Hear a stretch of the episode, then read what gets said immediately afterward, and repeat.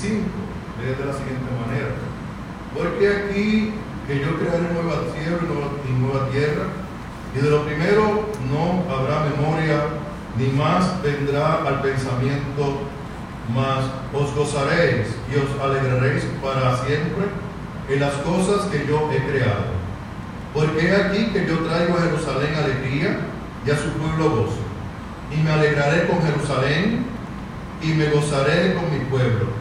Y nunca más se oirá en ellas voz de lloro ni voz de clamor. No habrá más allí niño que muera de pocos días, ni viejo que sus días no cumpla.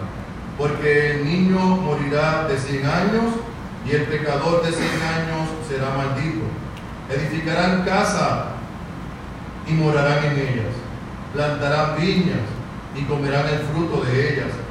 No edificarán para que otro habite, ni plantarán para que otro coma.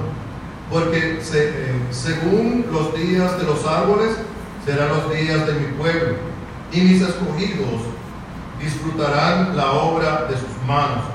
No trabajarán en en vano, ni darán a luz para maldición, porque son linaje de los bendecidos de Jehová y sus descendientes con ellos. Y antes que clamen, responderé. Mientras aún hablan, yo habré oído. El lobo y el cordero serán apacentados juntos, y el león comerá paja como el buey, y el polvo será el alimento de la serpiente. No afligirán ni harán mal en todo mi santo monte, dijo el Señor.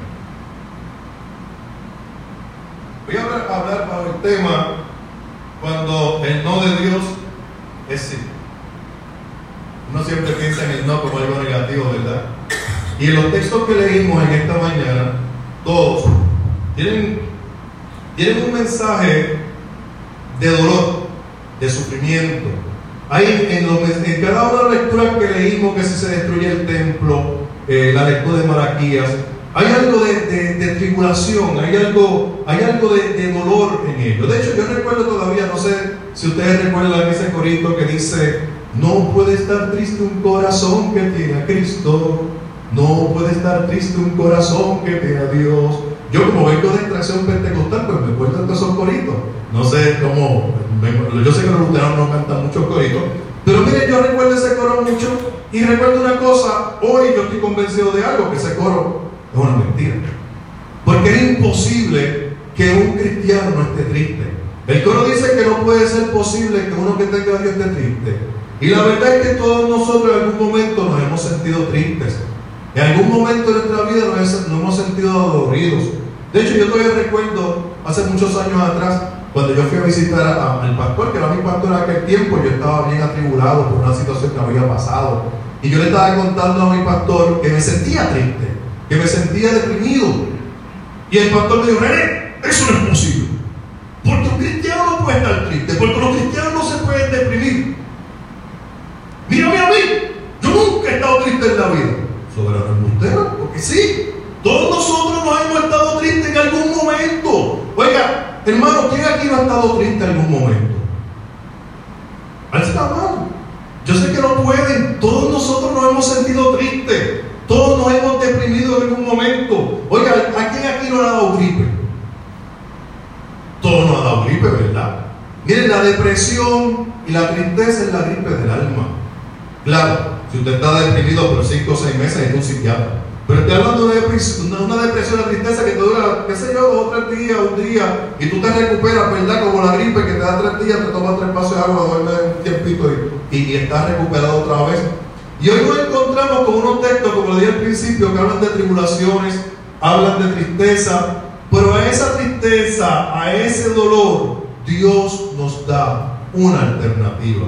Qué es saber que en medio de nuestro sufrimiento, qué bueno saber que en medio de nuestras tribulaciones, Dios está presente. Dios está entre nosotros. Y de los textos que yo leí, a mí el que más me llamó la atención fue Isaías 65. Y por eso les quiero hablar en esta mañana de ese texto. Porque en ese texto Dios le habla a un pueblo que viene a experimentar un profundo sufrimiento. En ese texto Dios le habla a un pueblo que viene de experimentar una profunda pérdida. Tanto así que habían llorado hasta perder la fuerza de tanto llorar. El texto que dice que, eh, que no van a llorar ni van a seguir sufriendo, el texto, la palabra en hebreo significa llorar hasta perder las fuerzas. Así que ellos venían de, un sufrimiento profundo. Yo no sé cuántos de ustedes habrán pasado por algún momento donde hayan llorado hasta perder las fuerzas. Tal vez alguno de ustedes ha perdido un familiar, un amigo, una relación, un trabajo. Ustedes recuerdo cuando a mí la primera vez que me votaron, yo tenía 22 años y me botaron de un trabajo y yo lloré como un bebé, pues yo me sentía tan fracasado por esa experiencia. Y, yo no sé cuánto ustedes hayan pasado eso, yo sé que en algún momento todos nosotros hemos llorado hasta perder las fuerzas. Lo importante es que en esta mañana eh, descubrimos eh, cómo los, eh, los no de Dios pueden ser los no más positivos que usted haya escuchado en su vida. Para comenzar me gustaría contextualizar el texto. ¿Qué había pasado esta gente? ¿Por qué habían sufrido tanto? ¿Por qué habían llorado hasta perder las fuerzas? Para comenzar, el libro de Isaías se divide en tres partes. La primera parte trata acerca de lo que pasó antes del exilio. Y ahí tenemos al profeta Isaías hablando de todo lo que estaba pasando en el reino de Judá. La segunda parte es durante el exilio. ¿Qué les pasa a ellos durante ese tiempo que están allá en el exilio? Y la tercera parte, que es el texto que nosotros vamos a hablar en, esta mañana, se encuentra después del exilio. ¿Qué, qué, qué le sucede a ellos después del exilio? ¿Y cuál era ese sufrimiento tan indescriptible? Ok, hermano, el pueblo judío lo había perdido todo, absolutamente Yo no sé cuántos, si alguno aquí durante el huracán María lo perdió todo. Oigan, yo recuerdo, yo en mi vida nunca he pasado hambre. Yo no conozco eso de hambre. Sin embargo, la primera vez en mi vida que yo pasé hambre fue el día siguiente de María. Porque este cabezón que está aquí no guardó ni una lata de salchicha en casa. Nada, pues no va a pasar nada, que eso va por otro lado. Ya el otro día en casa no había absolutamente nada. Y pasamos hambre ese día, increíblemente. Hermanos, ¿qué había pasado a esa gente que le hizo llorar hasta perder las fuerzas? En primer lugar, ellos habían sido llevados al exilio por un imperio llamado Babilonia. Sus jóvenes habían sido asesinados en el campo de batalla. Sus mujeres habían sido violadas. Sus padres y abuelos, que eran ancianos, habían sido dejados en el camino para que se murieran de hambre. Y los recién nacidos habían sido arrebatados las manos de sus madres y lo habían tragado contra las paredes y lo habían matado de esa manera. Sus casas y propiedades habían sido arrebatadas y habían sido arrastrados para ser esclavos en un país extraño. Hermanos, lo habían perdido todo.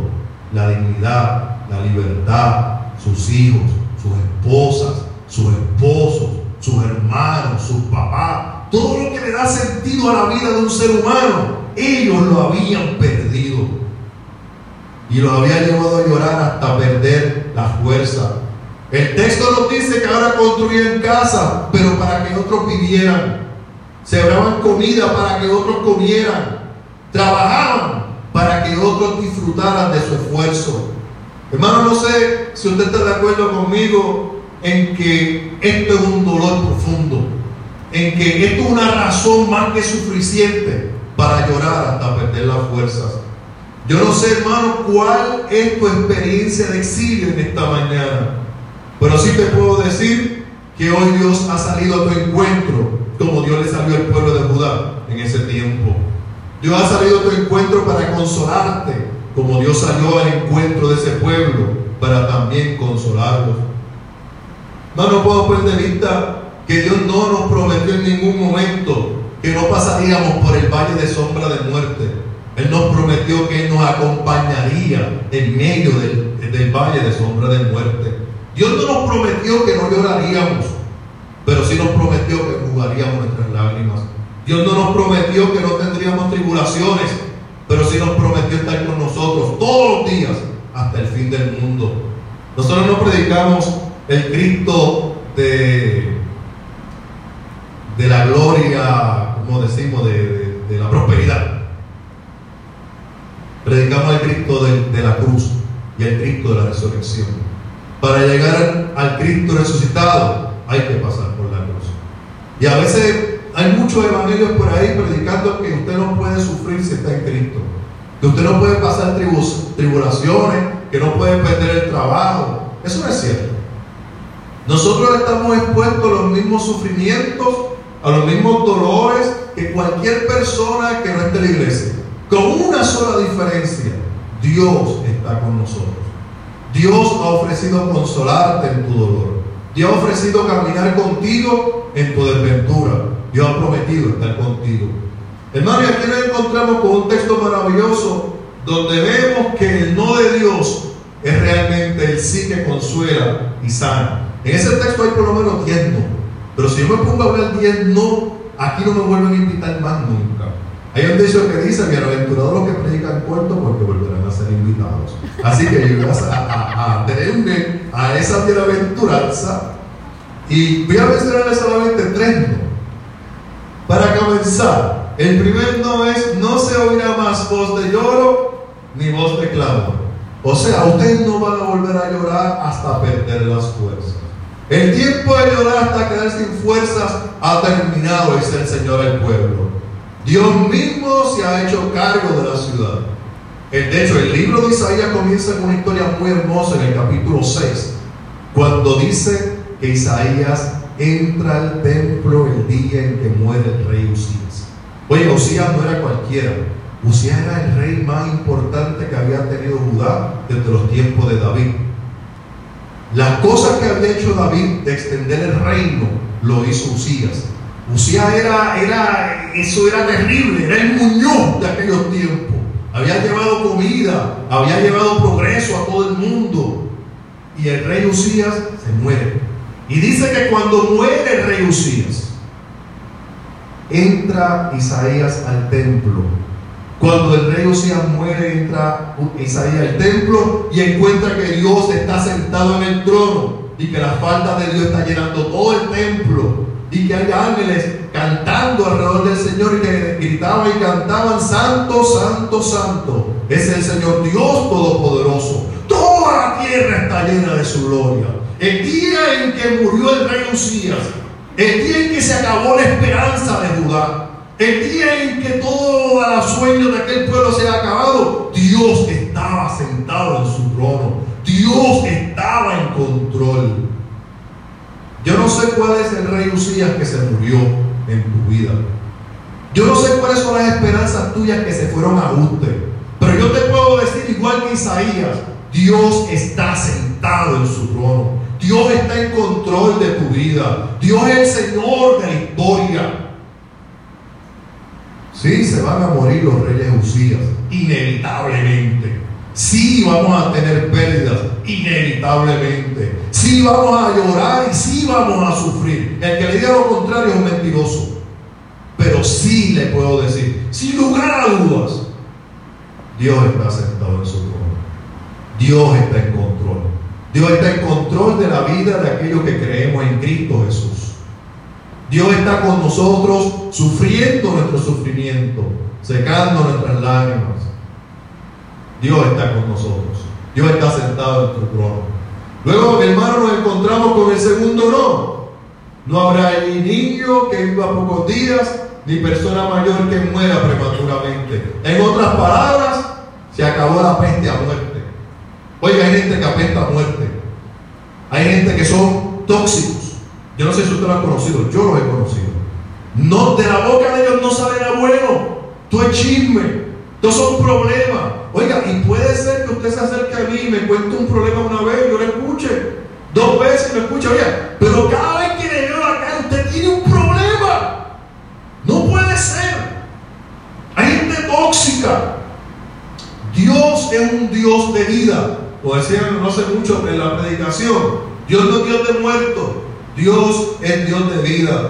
No puede ser que tengamos, hermanos, eh, nombre de que estamos vivos, pero estamos muertos. Así que, hermanos, hoy es día de levantarnos. Hoy es día de reconocer que el Dios de vida se encuentra entre nosotros y que nos dejemos de quejar tanto. Oiga, mi papá decía que lo mismo le dan al que llora que al que ríase, si le a lo mismo si llora que si no llora. Hoy es día de que riamos, hoy es día de que estemos alegres. Yo a veces me encuentro quejándome. Gracias a Dios por esa santa mujer que está allí que me, lleva a mi sitio otra vez. Dice, muchacho, no te quejes tanto. Alégrate que tienes un techo, tienes trabajo, tienes a mí. Es verdad. Mire, la Biblia nos dice que una casa que Jesús estaba entrando en pueblo. Y cuando iba caminando a ese pueblo se tropezó con una procesión fúnebre. Era una viuda que estaba enterrando a su único hijo. Estaba enterrando todas sus esperanzas, todos sus sueños. En los tiempos de Jesús no había seguro social, no había Walmart, no había cupones. Así que si el hijo de ella se moría, ella estaba destinada a morirse de hambre o a tirarse a la calle a demoniar porque nadie le iba a ayudar. Jesús sabía eso. Todo el mundo sabía eso. Y Jesús estaba dirigiendo la procesión de la vida. Y la procesión de la vida se encontró con la procesión de la muerte.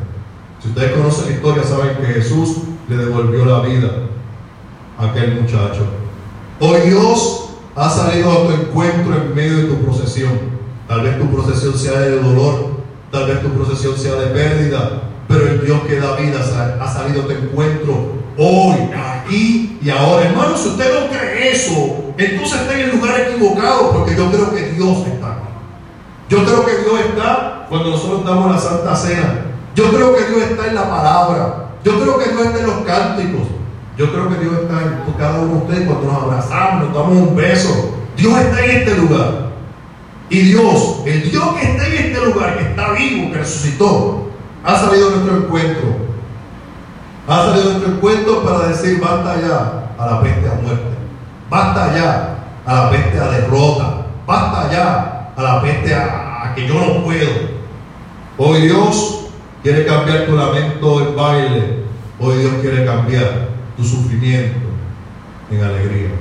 Y por último, y con esto termino, el tercer no, Dios le promete a su pueblo que no construirá para que otro habite, no sembrará para que otro coma, no trabajarás en vano, en cambio, construirás casas y las habitarás, plantarán y comerán su fruto. Hermanos, yo no sé si usted ha pasado lo mismo que a mí, pero hoy mismo fui a comprar al supermercado una experiencia difícil. Oiga, en una bolsita así, 30 pesos. Yo no sé ustedes, hace 20 años atrás, con 100 pesos tú salías del supermercado con un carrito con 100 pesos tú te llevas dos bolsitas en la mano. No sé cuántos de ustedes tal vez sientan que trabajan mucho y no reciben lo mismo por lo cual trabajan. Bueno, hoy salió en el periódico, en el Nuevo Día, que el 23% de las personas que trabajan asalariados de Puerto Rico son más pobres que antes, porque 725 no les da. Y nosotros nos encontramos aquí con un pueblo que sentía eso, que sentía que trabajaban y no les rendía. Que sentían que tener que tener dos o tres trabajos. Yo no sé cuántos ustedes tengan dos o tres trabajos. Yo tengo mis dos o tres trabajos para poder echar para adelante. Darlo a ustedes no. Eso me pasa a mí. Y algo que le pasa cotidianamente a la mayoría de la gente en este país. Pero hermano, es bueno saber que Dios ha salido a nuestro encuentro. Es bueno saber, perdón, que a través de la palabra Dios nos infunde esperanza. Es bueno saber que tenemos un Dios que nos suple nuestras necesidades. Yo no sé cuánto usted ha pasado, pero a mí me ha pasado. Me ha faltado 10 pesos, 20 pesos para completar. Y no me pregunte cómo, aparece. Aparece. Amanecí, no tengo gasolina. Están diciendo que sí por ahí porque les pasa. Ya entré, tengo el tanque vacío. No me pregunten de dónde aparecen los 20 pesos. Dios provee, Dios da, claro, como decía el, texto que leyeron, el que no trabaja, que no coma. es si usted se la busca y usted trabaja, y Dios recompensa dándole y proveyéndole en su necesidad. Y concluye entonces como una historia, porque esto requiere algo que se llama confianza en Dios. Dios puede querer ayudarte. Dios quiere, como un muchacho, yo soy maestro. Y yo tengo un estudiante allí, cabezón, siempre uno tiene un cabezón en el salón. Y yo voy y lo quiero ayudar y digo, te quiero ayudar. Y me dice, no, yo entiendo eso. Y por entiende nada. Estamos perdidos que se da de Judas y no entiende nada, pero no quiere que lo ayude nadie. A veces nos pasa eso. Tenemos que confiar en Dios. Le voy a contar esta historia y con esta historia cierra. Cuenta la historia que este señor es un, un alpinista, ¿verdad? Y este alpinista está subiendo una montaña y él se propuso llegar al tope de la montaña ese día. Y se hace de noche, muchas gracias. Se hace de noche. Pero él insiste en seguir subiendo la montaña y como no ve nada, se repara y cae. Él está amarrado de la soga, así que llega el momento en que la soga va a un tirón y él, todo es oscuro, está vivo. Y, y ustedes saben que uno se acuerda de Dios cuando las cosas están malas, ¿verdad que sí? Ahí es que, uno, ahí es que Dios siempre está. Y él empieza a gritar, Señor, sálvame, sálvame. Y Dios le dice, ok, te voy a salvar. Pero tienes que confiar en mí. No, lo que tú me digas. Corta la soga. No, de ninguna manera que él agarró la soga. Al otro día, bien temprano, se escucha la noticia en la radio que dice, encuentran al alpinista muerto congelado a solamente dos pies del suelo. Así que hermano, confiemos en Dios. Ciertamente va a haber sufrimiento, ciertamente va a haber problemas, ciertamente vamos a llorar. Pero tengamos confianza de que el Dios que estaba con el pueblo de Judá está con nosotros. Bendiga.